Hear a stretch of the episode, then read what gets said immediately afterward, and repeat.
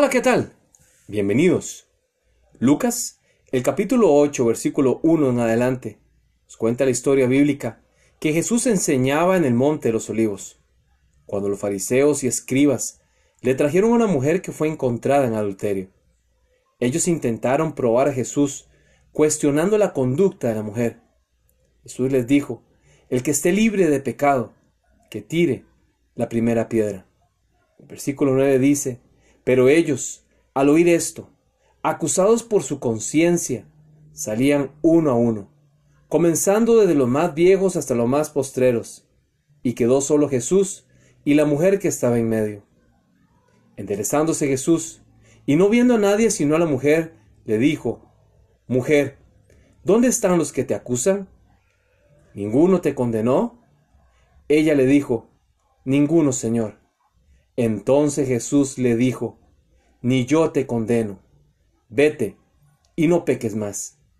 Jesús restauró la vida de aquella mujer, le quitó el peso de la culpa del pecado y le ofreció su perdón.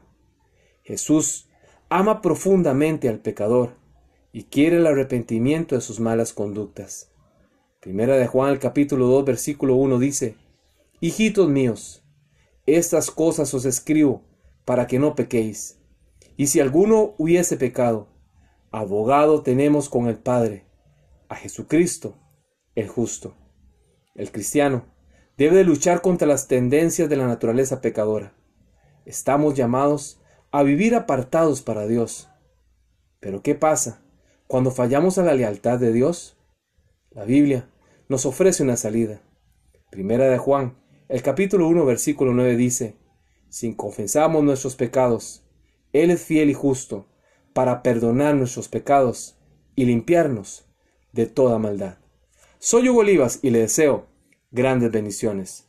Únase a nuestra comunidad de aprendizaje. Búsquenos en Facebook o en YouTube como hugoolivas.com.